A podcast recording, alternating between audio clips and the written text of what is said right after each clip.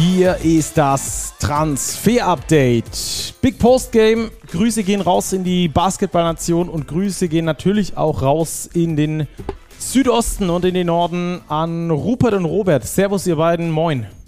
Moin, Grüße in die Runde. Moin und Servus. So, wir haben heute mal wieder viel mit euch zu besprechen. Wir wollen heute auf äh, häufige Nachfrage auf jeden Fall erstmal das Thema Niners Chemnitz für euch besprechen.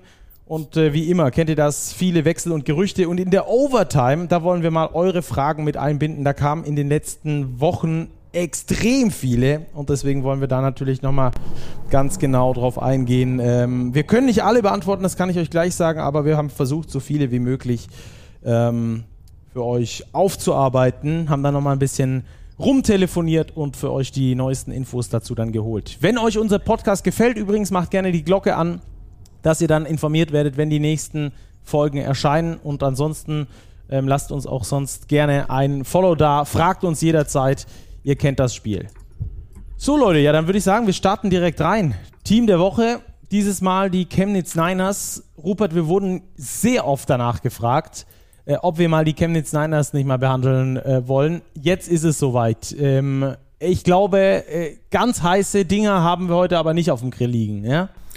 Nee, das ist, ist ja generell so. Da muss man vielleicht nochmal zur Einordnung sagen, dass der Podcast hier jetzt nicht das Medium der Wahl ist, um die ganz heißen Exklusivmeldungen rauszuhauen. Manchmal zumindest, aber nicht manchmal immer. Manchmal schon, manchmal. Nachher haben wir noch ein paar kleine Exklusivsachen. Aber in der Regel können wir ja schlecht, wenn wir irgendwas wirklich fix wissen, da drei Tage warten bis zur nächsten Podcast-Aufnahme und dann das Ganze erst veröffentlichen. Also der Podcast ist hier eher geeignet, um das Ganze nochmal einzuordnen, zu analysieren und zu besprechen. Die Niners sind aber in der Hinsicht trotzdem sehr naheliegend und auch nachvollziehbar, dass so viele Hörer nachgefragt haben, da es so aussieht, als hätte Chemnitz den Kader voll oder nahezu voll. Da gibt es wirklich nur noch Kleinigkeiten, die zu klären sind.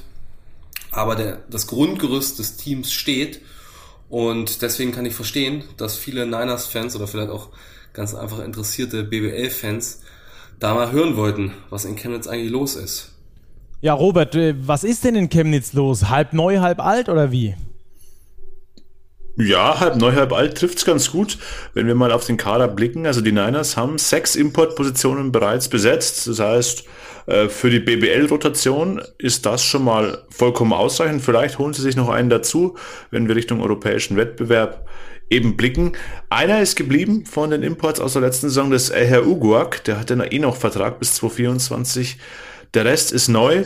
Ich glaube, wir werden nachher noch über die Spieler sprechen. Zum Teil haben wir es in den letzten Wochen schon getan. Äh, die Andrew Lansdowne und Kazakat Jamie Keen wären da zwei Beispiele. Aber auch Jeffrey Garrett ist neu, Wesley van Beck und Brandon Bailey. Also ich glaube, die Niners haben schon ein ganz starkes Gerüst beieinander. Mhm. Robert, äh, wenn wir mal so ganz grob äh, in die Spielidee von Rodrigo Pastore reinblicken, in die vergangene Saison, dann können die Chemnitzer eigentlich zufrieden sein mit dem, was sie gespielt haben, oder? Athletisch gewesen, Ball gerne geteilt, äh, schönes Zusammenspiel gehabt. Ähm, insgesamt einfach auch eine Mannschaft gewesen, die Spaß gemacht hat beim Zuschauen, so über die gesamte Saison gesehen, oder? Ja, Chemnitz ist auf jeden Fall immer eines der Teams, das zu den attraktiveren gehört, die man sich gern anschaut. Da sind sie wahrscheinlich regelmäßig in den Top 5 der meisten Zuschauer. Und in dem Zusammenhang, finde ich, ergeben auch die Neuverpflichtungen Sinn, weil das alles Spieler sind, die durchaus mannschaftsdienlich spielen können, die den Ball bewegen können, die auch off, off the ball aktiv sind und Gefahr ausstrahlen die verteidigen können, äh, eine gewisse Athletik mit sich bringen, also eigentlich alles das, was auch zu Rodrigo Pastore und seinem Spielstil passt. Ähm, bin ja vor ein paar Podcasts schon mal sehr ans Schwärmen geraten, was die Andre Lansdowne betrifft, aber das ist sicherlich eine Paradeverpflichtung mit Brandon Bailey, einen Flügelscorer geholt, äh, Kazami, Kajami, wow, Kaza Kajami Keen, nochmal von vorne, ähm, Triple K, den hatten wir auch schon mal besprochen. Und die Neuen im Team, die geblieben sind, Dominik Lockhart ist jedermann bekannt, äh, Jonas Richter natürlich auch, den wir nochmal ausführlicher besprechen werden und mit Aher Uguak und Kevin Jebo, zwei wirklich sehr athletische Spieler, die auch größer und in Korbnähe spielen können. Ja, ich glaube auch, dass diese Mischung aus äh, Spielern, die schon da gespielt haben und jetzt neuen Spielern, die vielleicht noch einen Ticken besser auf diese Spielidee passen, auch äh, zukunftstechnisch ganz gut äh, sein könnte für die Chemnitzer. Robert, vor allem haben die Chemnitzer in der vergangenen Saison, ich glaube, das vergessen immer viele, weil wir von attraktivem Basketball sprechen, oft im Zusammenhang mit Chemnitz und sowas, ähm, einfach einen sehr europäischen Stil gespielt. 73 Prozent aller Korberfolge ging ein Assist voraus. Das ist mit Abstand die beste Zahl in der kompletten Liga. Das ist drei Prozent besser als Alba Berlin, aber ganze zehn Prozent besser als der dritte in dieser Kategorie, Ratio Farm Ulm. Ich glaube, dafür steht auch der Chemnitzer Basketball in der kommenden Saison, für dieses Ballteilen, für dieses Miteinander äh, das Ganze gewinnen und nicht irgendwie Hero Ball. Ja, das ist der Basketball, der Rodrigo Pastores Teams ausmacht. Dieses gewissermaßen freies Spiel, das Suchen nach dem besser positionierten Mitspieler. Und ich glaube, dafür haben sie wirklich auch gute Spieler geholt. Ich bin sehr gespannt auf Wesley Van Beck, einen Shooting Guard, der extrem hohe Quoten wirft, ist ein Linkshänder, und ich glaube, der kann wirklich profitieren. Erstens von DeAndre Landstone, von einem erfahrenen Point Guard, aber eben auch von seinen athletischen Mitspielern auf den Flügelpositionen. Also den sollten wir im Blick haben, weil das ein Spieler ist, der eben Assists auch in Punkte ummünzen kann. Ja, und da gleichzeitig auch noch, und das zeigen ja viele Statistiken, leider nicht, die einfachen Statistiken zumindest nicht, Wesley van Beck auch noch ein richtig brachialer äh, Verteidiger, was auch zum System von Rodrigo Pastore passt, also auch ein hochintensiv spielender Spieler. Ähm, ich kann mir gut vorstellen, dass das äh, klappt, dass das äh, funktionieren kann. Jetzt haben wir viel über die, über die äh, Imports gesprochen, vielleicht noch nicht genug, vielleicht können wir da auch gleich nochmal ein bisschen äh, intensiver drauf eingehen. Ähm, was mir ein wenig Bauchschmerzen macht, muss ich sagen, ist die deutsche Rotation bei den Niners Chemnitz. Ähm, da haben wir zwar drei sehr gute Spieler, also zwei davon sehr gut und einer davon wirklich äh, gutes BWL-Level, der dich auch als Mannschaft äh, stabil halten kann. Ich spreche von Jonas Richter, von Kevin Jebo und von Dominik Lockhart. Aber dann wird es doch schon ein bisschen dünn, Rupert, oder? Also aus meiner Sicht zumindest. Also um mal das Positive vorwegzunehmen, du hast ja gesprochen davon, dass es Sinn ergibt, welche Spieler dort geblieben sind und welche neu dazugekommen sind. Und ich glaube, die Spieler, die dort geblieben sind, zwei, zweieinhalb davon, da sich ja Kevin Jebo auch unheimlich entwickelt hat, menschlich gesehen und als Person gereift ist, das sind auch genau die richtigen Säulen, die so Neuankömmlinge brauchen, um sich daran aufzurichten, um sich in Chemnitz einzufinden, in der ganzen Kultur zurechtzufinden. Aber wie du auch völlig richtig angemerkt hast, qualitativ ist das sehr, sehr ordentlich, dann auf drei der deutschen Spots. Quantitativ wird's dann ein bisschen dünn. Also über Lockhart, Richter, Gebo, die Qualität brauchen wir nicht weiter zu diskutieren. Das hast du richtig eingeordnet. Aber was kommt dahinter? Es, ja, es gibt noch einen Kilian Bienapfel im Kader, der vergangene Saison nicht wirklich seinen Durchbruch hatte und wo es auch immer noch Gerüchte gab oder immer ein bisschen unsicher war, ob er denn überhaupt in Chemnitz bleibt oder ob er es nochmal anderweitig versucht. Dann gibt es dieses, diese ewig währende Nolan Adekunle-Geschichte, der einem Anschein nach mit bestehendem Vertrag in Frankfurt trotzdem schon in Chemnitz unterschrieben hat, aber jetzt aus Frankfurt da nicht wirklich loskommt. Ja, und was kommt dann noch an deutschen Spots? Werden die dann aufgefüllt mit Jugendspielern, Perspektivathleten? Es gibt auch immer noch das Gerücht, was so ein bisschen rumwabert um Lukas Wank, der sich wohl in Chemnitz momentan fit hält. Da ist aber der aktuelle Stand wohl, dass er noch gar kein Angebot bekommen hat. Also Rostock hatte ihn mal auf dem Schirm, dann haben sie sich für Mace entschieden und seitdem gibt es nicht wirklich was Neues in der Causa Lukas Wank. Also da wäre es Chemnitz sicherlich anzuraten, vielleicht nochmal eine Position tiefer zu gehen auf den deutschen Spots.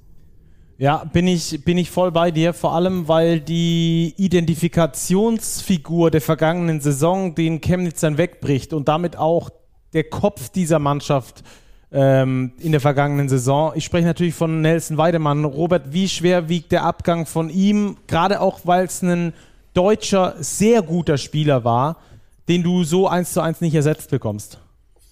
Er war vor allem ein deutscher Guard und wenn wir auf die anderen Positionen gucken, eben Richter, Jebus und Big Man, also ein weiterer deutscher Guard, vielleicht auch ein Ballhändler, würde den Niners schon gut zu Gesicht stehen. Zum Punkt Identifikationsfigur würde ich sagen, jein.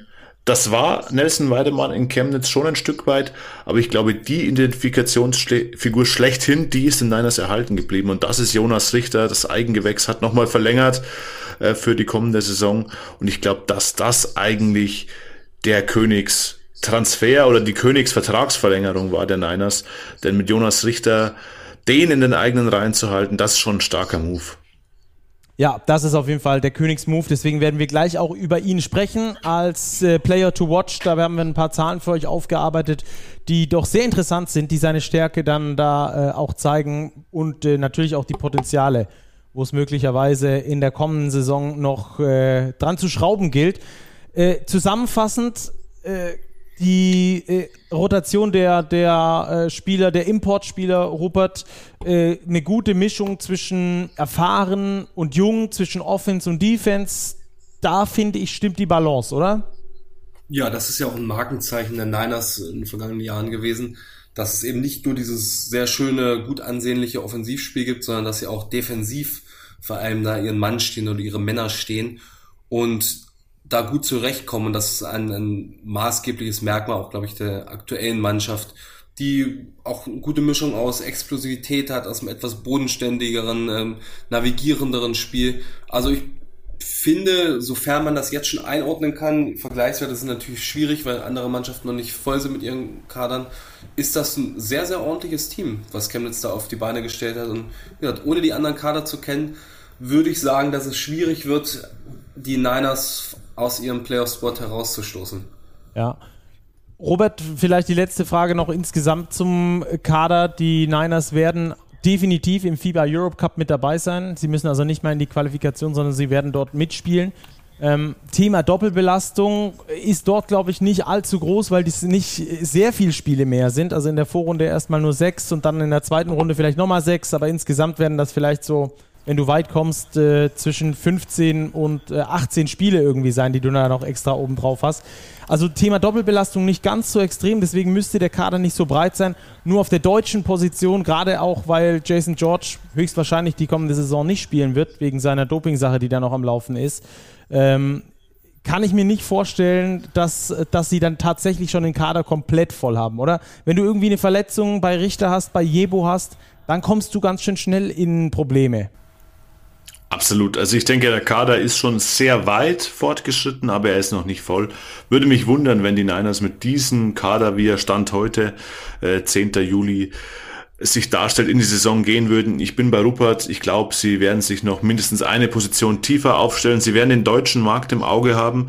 Optimalfall wäre natürlich eine deutsche Verpflichtung, im Optimalfall auf der Guard-Position.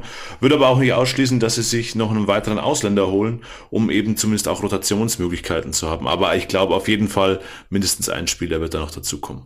Hm. Also wir fassen zusammen, Spielstil wird ähnlich sein wie vergangene Saison und äh, der Kader steht schon zu sehr großen Teilen. Das ist auch ein Spielstil, der nicht ganz einfach zu lernen ist. Von Rodrigo Pastores hat man auch in den letzten Jahren gesehen, dass Chemnitz eher zu Saisonbeginn Probleme hatte und zum Saisonende dann ihren besten Basketball gespielt haben.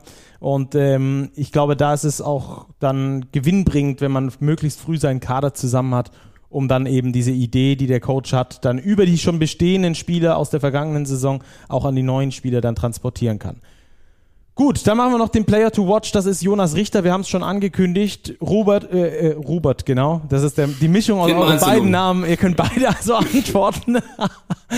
ähm, Rupert, äh, sag mal, was ist das für ein Spieler? Wo hat er seine Stärken aus seiner Sicht? Woran könnte er, sollte er schrauben? Also in erster Linie ist das schon ein ziemlich exzellenter Spieler für BBL-Verhältnisse, vor allem als deutscher Spot. Nicht umsonst gab es viel Interesse an ihm, von Alba Berlin ja dann anscheinend nicht, aber von anderen Clubs. Und es war schon ein ziemlicher Coup für die Niners, dass sie ihn nochmal verlängert haben. Spätestens als Jonas Richter im, müsste im Februar gewesen sein, bei dem Länderspielfenster in die Nationalmannschaft gekommen ist, müsste es jedem bewusst geworden sein, wie gut der Junge ist. Also ein sehr effektiver Scorer innerhalb der Dreierlinie. Außerhalb, äh, das ist noch überschaubar, aber ist auch noch nicht zwingend notwendig gewesen. Das wäre vielleicht ein nächster Step in seiner Entwicklung. Ein sehr, sehr guter Rebounder. Dann haben wir so schöne Advanced Stats von ihm, was auch sein, sein Teamwork, sein Net-Rating angeht. Das ist plus 4,9, also auf 100 Angriffe gerechnet, erzielt Chemnitz 4,9 Punkte mehr als der Gegner. Und das ist sage und schreibe besser als 90 Prozent aller BBL-Spieler. Und das ist natürlich eine Hausnummer. Natürlich ist, ich unbedingt sagen, dass er besser ist als 90 Prozent der BBL-Spieler, aber der Wert hat schon eine gewisse Aussagekraft. Äh, wo er sich sicherlich noch verbessern kann, ist dann so das Spiel, wie er, wie er auch initiiert, dass er vielleicht andere in Szene setzt. Das Assist-to-Turnover-Verhältnis, das ist überschaubar mit 1,3 zu 1,1. Da geht sicherlich mehr. Aber man darf ja auch nicht vergessen, dass Jonas Richter auch noch nicht der älteste Spieler ist. Er ist 26 Jahre alt, also er kommt jetzt eigentlich erst in sein bestes Alter. Der dürfte den ganzen Sommer über fleißig trainiert haben in Chemnitz. Der kennt sich aus, fühlt sich im System wohl. Ich kann mir vorstellen, dass er nächste Saison nochmal einen großen Schritt vormacht und dann äh, in einer wirklich guten Position ist im kommenden Sommer. Mhm. Ja, man darf nicht vergessen, er hat ja nur 22 Minuten im Schnitt gespielt bei den Niners in der vergangenen Saison. Mhm. Und das ist ja ein Punkt, die hat er extrem gut ausgenutzt. Vor allem auch defensiv, wo er vielleicht ein bisschen unterschätzt wird. Er hat ein Defensivrating von 106,9 beziehungsweise Niners haben das, wenn Jonas Richter auf dem Platz steht. Das ist auch besser als 90 Prozent der anderen BBL-Spieler. Also der Junge ist vorne wie hinten wirklich unfassbar effektiv, braucht wenig Würfe für seine Punkte vorne, hält hinten den Laden zusammen. Also ich glaube, das wird wirklich ein Schlüsselspieler werden für die Niners Chemnitz in der kommenden Saison. Ja, und äh, gut, dass du es auch nochmal sagst, das ist auch noch ein Punkt, den ich äh, ansprechen wollte. Bisher hat er von der Usage Rate eine 17,5-prozentige. Äh, das heißt also, er wurde nicht ganz so häufig ins Spiel eingebunden wie andere Spieler, hat aber trotzdem gute Stats abgeliefert. Jetzt fragt man sich natürlich, woher kommt das? Er ist einfach auch beim Rebound unglaublich stark. Ja, also er Offensiv-Rebound 11, äh, 11, also 10,5, fast 11 Prozent aller Offensivrebounds, aller möglichen Offensivrebounds schnappt er sich. Das ist eine herausragend gute Offensivrebound-Quote. Auch da übrigens 90 Prozent besser als alle anderen BBL-Spieler. Und äh, auch defensiv hat er eine Rebound-Quote von fast 15 Prozent, die bei, ihm, die bei ihm landet. Also auch da äh, merkt man, er erarbeitet sich auch diese Bälle selber und scoret dann auch effektiv. Also wenn die Chemnitzers schaffen, ihn vielleicht noch einen Ticken mehr einzubinden und er seine kleinen Schwachstellen ausnutzt, vielleicht äh, diese Stretch-Nummer vielleicht noch mal ein bisschen hochfahren kann jetzt über den Sommer, seinen Wurf von draußen noch mal ein bisschen stabilisiert, dann kriegt man da, glaube ich, sogar äh, genau das raus, was Rupert angesprochen hat, einen Spieler, der da seinen nächsten großen Schritt macht und dann erst in seine Center Prime eigentlich eintaucht. Bei den Centern ist das ja häufig erst so in Richtung 30 oder sogar erst danach. Also, das ist der Player to Watch. Jonas Richter mit großer Zukunft, äh, natürlich auch für die Niners Chemnitz in naher Zukunft. Unter anderem im FIBA Europe Cup. Da bin ich auch sehr gespannt, wie weit sie dann da kommen werden. Okay, dann lass uns äh, zur nächsten Kategorie übergehen. Wechsel und Gerüchte. Und da haben wir für euch ein paar mitgebracht. Ich glaube, eines der ganz heißen äh, spricht eine Mannschaft an, die Löwen Braunschweig. Da haben uns auch sehr viele geschrieben, dass sie gerne äh, möchten, dass wir über die sprechen. Da ist aber noch nicht genug passiert bis hierhin, was zumindest dingfest wäre. Aber ähm, Robert, wir hören da trotzdem, dass da schon mal ein bekannter Name im Spiel ist. Ja, es geht konkret um eine Rückholaktion, nämlich die von Martin Peterka. Also wir, wir hören wirklich, dass die Basketball-Löwen Braunschweig sehr, sehr großes Interesse haben, den Tschechen zurück nach Braunschweig zu holen. Hat er dort von 2020 bis 2022 schon gespielt. Zuletzt bei Straßburg, französisches Team in der Champions League auch aktiv gewesen. Also da könnte es zu einer Rückkehr in die BBL kommen. Ja, ich glaube vor allem, dass da der große Trumpf von den äh, Löwen Braunschweig liegt, weil in Straßburg ist er kaum zum Einsatz gekommen. Ähm, auch dieses Spiel da gegen die äh, Telekom Baskets Bonn in der Basketball Champions League. Ich weiß gar nicht, ob er überhaupt eine Sekunde gespielt hat gegen die, äh, gegen die Bonner. Und auch ansonsten nicht häufig zum Zug gekommen. Wenn er zum Zug gekommen ist, wenig Minuten bekommen, wenig Vertrauen vom Coach. Und ich glaube, das tut ihm gut, wenn er da in Braunschweig wieder ankommen würde und dann dort wieder seine Minuten kriegen würde, Selbstvertrauen kriegen würde und so weiter und so fort. Okay, also das zu Peterka und Braunschweig und dann gibt es ja ein paar News äh, zum Thema Hamburg. Rupert, da bist du natürlich unser Experte für. Genau. Hamburg hat unter der Woche meines Wissens drei neue Spieler verpflichtet. Beziehungsweise haben sie schon in den Tagen zuvor gemacht, aber vergangene Woche habe ich es vermeldet.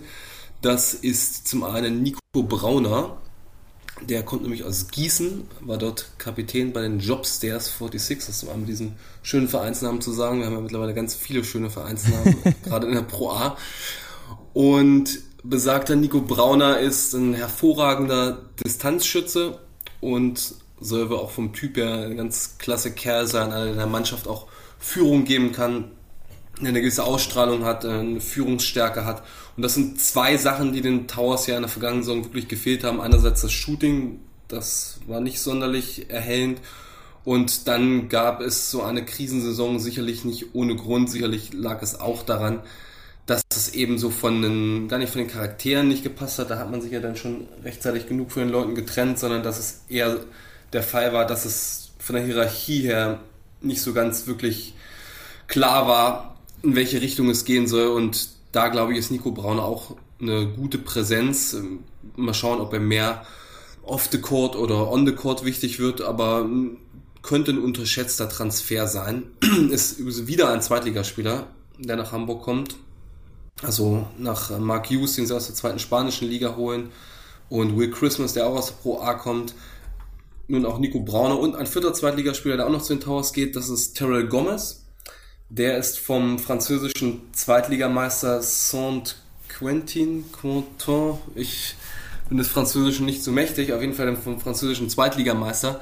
Ein ganz kleiner Point Guard, 1,73 Meter groß und da bin ich hin und her gerissen zwischen Skepsis und Hoffnung. Skepsis natürlich 1,73 Meter ist schon eine Hausnummer. Und er hat in der Saison vorher bei Dijon in der ersten französischen Liga nicht wirklich abgeliefert. Jetzt bin ich gespannt, ob der Sprung funktioniert, ein Level höher in die BBL. Hoffnung dahingehend, weil es ein sehr bekanntes, namhaftes Vorbild gibt, äh, ähnlicher Bauart mit äh, Parker Jackson Cartwright, der ja auch aus der Fra zweiten französischen Liga kam, da auch MVP war, dann in Bonn dasselbe in der BBL direkt auch vollbracht hat. Gomez ist jetzt nicht MVP geworden in Frankreich, aber er hat die Meistermannschaft angeführt mit 12 Punkten, 5 Assists im Schnitt. Und was ich auch noch als Rückmeldung auf ihn bekommen habe, dass es wirklich ein explosiver Scorer auch sein kann mit einer richtig guten Range von der Dreierlinie, einer fast unlimitierten Range. Nimmt auch sehr, sehr viele Dreier. Also das zeigt auch wieder auf das Ding ein, dass die Towers brauchen. Und der wohl Top-Transfer in diesem Sommer ist Alexander Djeva. Der kommt von Slask Wroclaw aus Breslau, aus Polen international erfahrener Big Man, Eurocup Center, kann auch auf der 4 helfen, ist vor allem ein Stretch Center. Auch da sehen wir wieder, Hamburg sucht extrem nach Shooting, also trifft 39% von der Dreierlinie. Für einen Big Man exzellenter Wert. Hatte Towers auch gut eingeschenkt in den vergangenen beiden Saisons im Eurocup jeweils. Polnischer Nationalspieler und ganz witzige Parallele zu den Towers. Er wurde damals von Mike Taylor an die polnische Nationalmannschaft berufen, der seines Zeichens ja auch Aufstiegstrainer in Hamburg war 2019. Also das zu Hamburg, die werden wir dann mal ausführlich für euch behandeln, äh, ob das dann für den Eurocup reicht oder wie wir die ganze Situation einschätzen, dann aber zu gegebener Zeit. Ähm, dann haben wir bei Ludwigsburg einen Neuzugang, Dayan Hammett heißt der äh, gute Mann, der von ZZ Leiden kommt äh, und da auch eine ganz lustige Parallele. Jonathan Dunn, der vergangene Saison bei den MHP-Riesen war, ist jetzt nicht mehr bei den MHP-Riesen, höchstwahrscheinlich, wechselt der weg, kam aber ebenfalls von ZZ Leiden. Also heißt, dass Hammond bei Leiden schon der Nachfolger von Jonathan Dunn war und jetzt der Nachfolger bei Ludwigsburg sein wird. Er hat das Triple mit Leiden geholt aus äh, niederländischem Pokal, niederländischer Meisterschaft und dann eben diese Kombination aus belgisch-niederländisch-luxemburgischer Liga, die es ja dann noch gibt, diesen Zusammenschluss BNXT League genannt. Die haben sie auch gewonnen in einem ähm, wahnsinnigen Finale, sind ja auch ein paar Videos auf Social Media rumgegangen. Ähm, ein Guard, der explosiv ist und äh, den Ludwigsburgern auf jeden Fall äh, weiterhelfen soll. Sehr guter Werfer, so schätzt zumindest der Coach ein, sehr guter Scorer und hat eine ordentliche Größe von 1,91 für einen Guard. Also da haben die Ludwigsburger ihrer Meinung nach zumindest ein richtiges äh, Juwel geholt. Da dürfen wir sehr gespannt sein, wie es dann da weitergeht. Ja, Robert, äh, Owen Klaassen werden wir irgendwie gar nicht mehr los, oder? In der BBL. Also nicht, dass ich das wollte, aber wir werden es auch nicht. Nee, es schließt sich den Würzburg Baskets an mit einem Vertrag bis 2024 mit Optionen auf Verlängerung für eine weitere Saison. Ich glaube, für die Würzburger eine extrem solide Verpflichtung das zeigt, dass Würzburg trotz des vielleicht geringen Budgets in der Lage ist, eben BBL-erfahrene Spieler zu holen. Sie müssen nicht das Risiko eingehen, ähm, Rookies zu verpflichten vom College, von kleineren Ligen. Nein, sie setzen auf einen etablierten Spieler und Owen Klaassen, zuletzt in Oldenburg aktiv, dort solide gespielt. Neun Punkte in 18 Minuten. Total solider Spieler für die Easy Credit BBL. Also für Würzburg, glaube ich, echt eine gute Verpflichtung, die den Kader ja schon abrundet, denn die Würzburger, glaube ich, sind das erste Team, das wirklich komplett ist. Ja, dann ähm, Rupert nach, ab nach Bamberg, da gibt es einen Neuzugang und einen, äh, ein paar News zu einem Abgang. Da gab es ja eine Pressekonferenz, die wohl hoch hergegangen sein muss. Ich war selbst nicht mit dabei. Hab's aber in mehreren Foren gelesen. Ähm, nimm uns doch da mal mit, was da gerade in Bamberg passiert ist. Ja, also auf die Pressekonferenz da hast du ja ganz gute Infos zu, kannst du uns gleich mal mitnehmen, ohne da gewesen zu sein. Ich beschränke mich einmal kurz auf die, den Spielermarkt. Äh, Lukas Herzog wechselt nach Bamberg. Äh, auch ein alter Ludwigsburger, dann vergangene Saison in Heidelberg gespielt und jetzt der nächste Schritt in Bamberg. Es gab ja auch durchaus die Option, Ludwigsburg. Das ist dann anscheinend nicht zustande gekommen. Und jetzt ist er in Bamberg, ist er für das hintere Ende der Rotation vorgesehen. Bin sehr gespannt, äh, ob er dort einen Schritt nach vorne gehen kann. Es könnte auch darauf hindeuten, wie in Bamberg die wirtschaftlichen, die finanziellen Strukturen jetzt geartet sind. Er wird sicherlich eine herausfordernde Saison. Bamberg äh, vor einem Neuanfang, aber irgendwie auch mit alten Elementen da ist könnte schwierig für einen jüngeren Spieler werden. Andererseits ist Lukas Herzog ja auch einer, der sich bislang immer akklimatisiert hat und arrangiert hat. Und auf dem hinteren Rotationsspot kann er eigentlich nur gewinnen, sofern er nicht versauert, aber er kann sich ja, glaube ich, ganz gut hocharbeiten, weil jetzt auch Bamberg da noch nicht die brachialsten Transfers eingefädelt hat. Da ihnen auch ein Star verloren gegangen ist, bekanntermaßen mit Chris Senkfelder, der nach Bonn wechseln wird, das dürfte jetzt demnächst mal bekannt gegeben werden. Und da wiederum haben wir gehört, also es hieß ja damals, dass es eine einvernehmliche Trennung sei von Bamberger Seite, dann hieß es aus Richtung so aus dem Senkfelder Lager, naja, also einvernehmlich, äh, sieht anders aus. Das war eher eine Trennung auf Wunsch der Bamberg Baskets.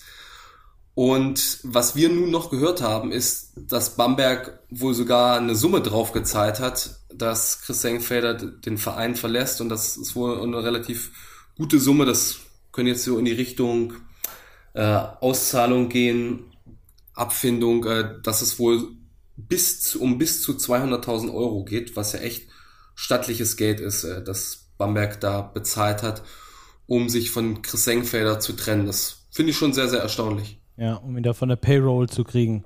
Ähm, lest das am besten mal äh, bei den einschlägigen Bamberger Foren, äh, was da auf der Pressekonferenz los war. Wir wollen das hier nicht äh, so wiedergeben, weil wir eben nicht mit dabei waren. Das sind keine gesicherten Informationen von uns. Aber wenn das nur in, im Ansatz so stimmt, dann äh, war da äh, groß Toho war Boho. Ähm, da hat sich Michael Stoschek äh, zu ziemlich vielem geäußert und das auch noch ziemlich, ja, wie soll ich sagen, äh, kritisch. Äußern lassen, ne? Er war gar nicht da. Ja, genau. Er hat es ja. verlauten lassen, weil er, weil er selbst nicht da war. Aber ähm, dass man da wohl sehr unzufrieden sei, wie der Verein aktuell laufe und ähm, da so ein bisschen ja, wieder reingefunkt hat. Naja, lest euch selber durch. Dann, ähm, Robert, wir haben zwei Neuzugänge, die jetzt endlich äh, verkündet wurden bei den Telekom Baskets Bonn die heißen ja noch so, ähm, äh, weil wir von den Bambergern kommen. Äh, egal, Forbes und Griesel äh, schon länger angekündigt, jetzt also verkündet. Ja, sehr interessante Verpflichtungen. Zwei Guards, beide sehr, sehr groß. Also vielleicht auch hier ein Paradigmenwechsel weg von TJ Shorts, einem kleinen Point Guard. Brian Fobbs, 1,96 Meter, soll jetzt die Zügel in der Hand halten. Hat in Belgien gespielt, in dieser BNXT-Liga, die du schon thematisiert hast, Stucky. War dort MVP, wenn ich es echt im Kopf habe. Ja. 20 Punkte aufgelegt. 5,6 Rebounds im Schnitt. Also mit der effektivste Spieler und der will jetzt den nächsten Schritt gehen. Ähm, weg von dem FIBA Eurocup Team hin zu dem Champions League Team, zum Champions League Sieger und er soll der neue Leader auf der 1 werden für die Telekom Baskets. Sam Griesel, über den haben wir ja auch schon gesprochen in den letzten Folgen. Großes Interesse an ihm ähm, seitens einiger BBL-Teams hat einen deutschen Pass, hat am College gespielt und wird jetzt äh, sein Debüt geben in der Easy Credit BBL. Ja, Robert, dann mach doch gleich weiter mit den Heidelbergern, weil wir danach noch den Rupert nochmal fragen müssen zu was. Äh, die Heidelberger haben auch nachgelegt. Ja, auch die Heidelberger haben nachgelegt. Mike McGurl haben sie geholt aus Dänemark. Auch hier der Trend, ähm, Spieler aus kleineren europäischen Ligen zu holen, hat für Narstedt gespielt, 21 Punkte dort im Schnitt aufgelegt, 4,6 Rebounds, 4,1 Assists. Also auch hier gute Zahlen. Hier wird man halt sehen müssen, schafft er den Sprung in die Easy Credit BBL. Das ist ein bisschen so ein Gamble als Nachfolger von Eric Washington, der die äh, Academics ja Richtung Spanien verlassen wird. Also er tritt dort in große Fußstapfen, hat aber, glaube ich, das Potenzial dazu, in diese Rolle hineinzuwachsen. Ja, Rupert, dann hören wir noch was von drei Youngstern von Alba Berlin. Äh, von zwei. Von, von zwei, Berlin. stimmt, stimmt, stimmt. Und einer von Rostock, richtig, jawohl. Das ist Roy Krupnikas, das ist auch schon verlautbart worden, dass der nach Frankreich wechselt zu Asvel Lyon Vioban. Finde ich ganz spannend, ganz spannenden Schritt, dass er ins Ausland geht, nach Frankreich zu einem Euroleague-Club da den nächsten Schritt geht. Und Rostock ist nun wirklich strukturell, auch was Nachwuchsarbeit angeht, nicht schlecht aufgestellt, spricht aber auch für das Talent, was Roy Krupnikas hat und für die Erwartungen, die man sich dahingehend macht. Jetzt das hat man ja auch durchaus häufiger mittlerweile, dass deutsche Youngster dann gar nicht warten, bis sie 18 sind, um ans College zu gehen oder in die Profis hochzugehen, sondern dass sie schon ein bisschen früher ins Ausland gehen. In der Vergangenheit waren da Teams aus Litauen regelmäßig die Abnehmer oder Australien und ja, jetzt haben wir einen dabei, der nach Frankreich geht. Und dann Alba Berlin, äh, da geht der, der Talent Drain so ein bisschen weiter, erstaunlicherweise, nachdem wir schon verkündet haben, dass Rico Schulte ans College geht, ist es nun offenbar auch der Fall, dass die Youngster Jack Cahill und Mathieu Grujic Alba Berlin verlassen. Bei Jack Cahill wird so sein, dass er nach Fechter geht bei Mathieu Grujic ist es noch unbekannt, aber er wird auf jeden Fall auch einem Anschein nach Alba Berlin verlassen. Und das finde ich schon erstaunlich, weil Berlin ein absolutes Vorzeigeprogramm ist oder war in den vergangenen Jahren, die ja immer wieder bewiesen haben, dass sie Youngster aus dem eigenen Nachwuchs nicht nur ins Team einbinden, sondern auch dort fördern können, sodass diese auch den nächsten Schritt gehen. Und jetzt ist es schon häufiger vorgekommen, dass jüngere Spieler den Club verlassen. Da müsste man wirklich mal nachforschen, was da die Hintergründe sind. Das kann natürlich in Berlin liegen, kann aber auch höchst individuell sein bei allen drei Spielern. Ja, das wäre mal interessant und äh, wie da auch Alba vorhat, darauf zu reagieren. Auch das wäre auf jeden Fall eine interessante Frage, die wir dann da klären könnten in Zukunft. Das also zu den Wechsel- und Gerüchten aktuell. Jetzt tauchen wir ein in unsere Overtime.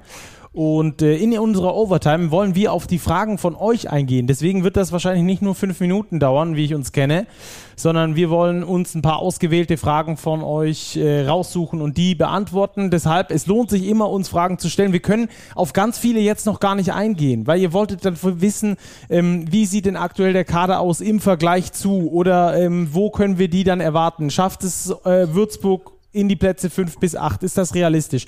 Ist halt nicht jetzt nicht zu sagen, weil ganz viele Mannschaften noch nicht stehen, weil äh, ganz viele Rahmenbedingungen auch noch nicht feststehen. Und entsprechend lassen wir uns mit diesen Fragen dann noch ein bisschen Zeit auch zu den Bewertungen der einzelnen Teams dann. Deswegen gehen wir jetzt auf konkretere Fragen ein, die wir jetzt auch beantworten können. Aber ihr seid natürlich immer herzlich willkommen, uns weiterhin mit Fragen zu bombardieren, so wie das in den letzten Tagen der Fall war. Wir kamen kaum hinterher mit dem Lesen. Dafür also schon mal an jeden Einzelnen vielen Dank. Wir lesen das alles und äh, suchen dann Fragen raus, die wir dann auch direkt beantworten können. Die erste von Weiner 9390 haben wir schon beantwortet. Wie seht ihr die Niners? Die haben wir also schon mal aufgegriffen für die heutige Folge. Die haben wir zum Hauptthema gemacht. Waren übrigens auch ganz viele andere, die nach den Niners gefragt haben. Den haben wir hoffentlich den Wunsch erfüllt. Die nächste Frage war, ähm, jetzt habe ich aber, glaube ich, gar nicht mehr auf dem Schirm, von wem die war. Was ist denn mit den Free Agents Lukas Wank und Joshua Obiese? Wer kann da was dazu sagen von euch beiden? Ich glaube, die Frage war von mir im Vorgespräch. Dann war sie von dir. Rupert Farbig aus Hamburg fragt. ja, dann kannst du sie auch beantworten. Äh, ja, schön wär's. Äh, ja, zu Bank habe ich mir ja schon geäußert, dass es da meines Wissens äh, zuletzt nirgendwo so richtig heiß war, dass Rostock mal dran war, aber sich das Thema auch erübrigt hat und dass er jetzt schaut, wo er noch unterkommt. Obiesi finde ich ganz spannendes Thema weil er sich ja nun wirklich gemacht hat in der vergangenen Saison und es sicherlich noch Teams gibt, die einen sehr guten deutschen Guard gebrauchen können. Was Konkretes kann ich dazu noch nicht sagen. Könnte ich mal versuchen ausfindig zu machen in der kommenden Woche. Aber Robert, wo würdest du ihn beispielsweise dir gut vorstellen können? Ja, wir haben ja beispielsweise vorher über die Niners Chemnitz gesprochen, denen ein deutscher Guard gut zu Gesicht stehen würde. Wie gesagt, das nur mal in den, in den Raum gestellt, ohne tiefere Infos dazu. International spielendes Team ist sicherlich, glaube ich, ein gutes Umfeld für einen Spieler wie Yoshio Biese. Aber generell, du sagst, es ist einer der heißesten deutschen Free Agents, der noch auf dem Markt ist. Ja, ähm, kommen wir auch gleich zum, zum, zur nächsten Frage, die ich sehr interessant finde. Die kam von Peter Winkes, der uns gleich zu ein paar ähm, Spielern gefragt haben, die einen deutschen Pass haben, aber aktuell im Ausland spielen, wie denn da der aktuellste Stand ist. Wir haben da einmal Max Montana, wir haben Hans Brase und wir haben David Brambley als äh, Frage bekommen. Ähm, Robert, wie, wie, wie sieht's da aus? Also bei Bramley ist es am eindeutigsten. Äh, der hat vergangene Saison in Frankreich bei Dijon gespielt, hat auch eine solide Saison als Rollenspieler absolviert und ist ja noch in einem guten BBL-Alter mit 30 Jahren. Hat auch könnte eine Option Champions League gespielt? Ja, dort? eben. Also, also könnte eine Option werden, aber müssen wir mal die kommenden Wochen abwarten. Vielleicht sieht das auch seine persönliche Planung gar nicht vor, jetzt erstmal nach Deutschland zurückzukehren. Hans Brase hat seine Karriere mittlerweile beendet. Der war noch in Hamburg unter Vertrag, hat sich aber schwer verletzt am Knie, hat dann gar nicht mehr gespielt die Saison und ist mittlerweile in die USA zurückgekehrt und arbeitet dort als Vermögensberater. Und Max Montana ist 2021 äh, dann in Island untergetaucht, letztmalig sportlich gesehen worden. Da hat er gegen die internen Richtlinien des Vereins verstoßen. Also ja, was, was gibt so Vereinsregeln, gegen die man verstoßen kann? Beispielsweise nur gesagt so, also manche Vereine schreiben zum Beispiel in ihre Regeln, dass man keine Drogen konsumieren soll, während man spielt oder steht auch drin, so dass man die minderjährigen Skilehrerinnen des Vereins vielleicht in Ruhe lassen sollte. So sowas könnten zum Beispiel Vereinsrichtlinien sein. Äh, auf jeden Fall hat Max Montana gegen welche verstoßen und hat seitdem auch kein Spiel mehr absolviert. Müsste mittlerweile nach Los Angeles zurückgekehrt sein und ist aber, glaube ich, ganz wohl gebettet, weil er aus einer sehr, sehr wohlhabenden Familie dort kommt. Also ich nehme an, dem geht's nicht schlecht. Und kein Thema für die BWL. Auf gar keinen Fall. Dann hat uns Vic Swaggy P noch geschrieben, cooler Name übrigens. Äh, Robert, äh, kannst du vielleicht einschätzen, hat das äh, neu eingeführte Play-In, das es zur kommenden Spielzeit ja geben soll, Auswirkungen auf das Recruiting bei den Vereinen? Ich glaube nein, weil die Vereine so und so versuchen, ihren bestmöglichen Kader zusammenzubasteln. Und welche Rolle soll da jetzt ein Play-In spielen. Klar, du darfst dann als Zehntplatzierter ähm, noch um die Playoffs kämpfen. Ja, das ist ein Anreiz. Aber lockst du mit diesem Anreiz zusätzlich Spieler zu dir? Ich glaube nicht. Ähm, ich glaube, dass es für die Organisationen einfach eine spannende Sache ist, während der Saison vielleicht Nachverpflichtungen zu überdenken. Ja, machen wir noch mal was auf den Transfermarkt. Ah ja, Platz 10 ist noch in Reichweite. Da glaube ich, kann es eine Rolle spielen für den Club an sich. Jetzt in der Offseason im Sommer vor der Saison glaube ich, dass das im Recruiting keine große Rolle spielen wird. Wenn wir schon beim Recruiting sind, ähm, kam auch eine äh, Frage von Schachtbefehl rein, Rupert, äh, zum Thema Summer League und die Bedeutung für die BBL. Ähm, jetzt in der Free Agency finde ich eine interessante Frage, die aber mit abnehmender Bedeutung ähm, äh, versehen wird, oder? Also die Summer ja, League hat, spielt lange nicht mehr die Rolle, die sie mal früher gespielt hat. Nö, das hast du eigentlich schon sehr gut und sehr prägnant beantwortet. Früher war das ja regelmäßig so, dass die Vereine dann bei der Summer League geschaut haben, wen kann man noch verpflichten und da teilweise mehrere Spieler geholt haben. Das war eine Riesennummer. Und jetzt, ja, man muss sich nur mal die Kader anschauen. Wir haben eben besprochen, dass viele Vereine schon komplett oder nahezu komplett sind und dann ist Summer League Spieler nur noch ein Add-on oder wenn sich eine Möglichkeit ergibt, schlägt man zu ist es vor allem für die finanziell etwas kleineren Vereine sicherlich schon nochmal interessant, da einen günstigen Spieler zu bekommen, den vor Ort auch mal, den man vielleicht schon beobachtet hatte, den vor Ort nochmal zu sprechen. Dafür ist die Summer League auf jeden Fall wichtig, wenn man auch schon mit jemandem recht weit ist und möchte sich nochmal ein persönliches Bild machen. Da ist das sehr hilfreich und natürlich vor allem, um sein Netzwerk zu bilden. Deswegen reisen auch Trainer durchaus und Sportdirektor mit Vorliebe zur Summer League um dann auch nochmal mit Agenten, mit Spielern, mit Kollegen zu sprechen, einfach das ganze Netzwerk zu bespielen. Beispielsweise aus Hamburg, Menka Boloschki ist in Las Vegas, äh, Fechter ist der Sportdirektor Kersten Thiele mit beiden Trainern da, mit dem Cheftrainer der BBL und mit dem Cheftrainer des Pro A-Aufsteigers. Also das ist schon noch eine Veranstaltung, die nicht ganz unwichtig ist, aber bei weitem nicht mehr die Bedeutung von früher hat. Mhm. Da auch gerne äh, sei der Verweis auf BBL News ähm, auf Twitter. Die, die, der Kanal heißt so BBL News. Die haben da eine schicke Statistik gemacht, äh, von wo die Zugänge aus den vergangenen Jahren kamen in die BBL selbst. Und da ist dann auch zu bemerken, dass die ähm, Summer League da eher keine große Rolle mehr einnimmt, weil eben äh, Rookies rüberkommen, die dann mit Rookie-Problemen ausgestattet sein könnten und da dann das Risiko doch vielen Teams zu hoch ist. Ansonsten auch, äh, ich glaube, abendfüllendes Thema, was wir hier vielleicht auch mal irgendwann ausführen können. Ähm, Thema Summer League und wie sich das Ganze da verändert hat für den europäischen Basketball. Ähm, zwei Fragen habe ich jetzt noch. Die eine ist, die hat hier äh, Aito Theke geschickt. Äh, Benzing eine Option für ein BBL-Team. Würde mich freuen, ihn nochmals in der BBL zu sehen. Robin Benzing in der BBL. Wie vorstellbar für dich, Robert? Ich fände es auch schön. Also ich würde Robin Benzing auch nochmal gerne in der BBL sehen. Ist halt die Frage, in welches Team passt er? Äh, spielerisch, was die Gehaltsforderungen angeht und so weiter. Er hat jetzt auch schon mittlerweile ein gewisses Alter erreicht. Er fordert schon immer eine gewisse Rolle, eine gewisse Anzahl an Würfen ein. Das macht mich ein bisschen skeptisch, ob das wirklich klappen wird. Aber sehen würde ich das auf jeden Fall nochmal gerne.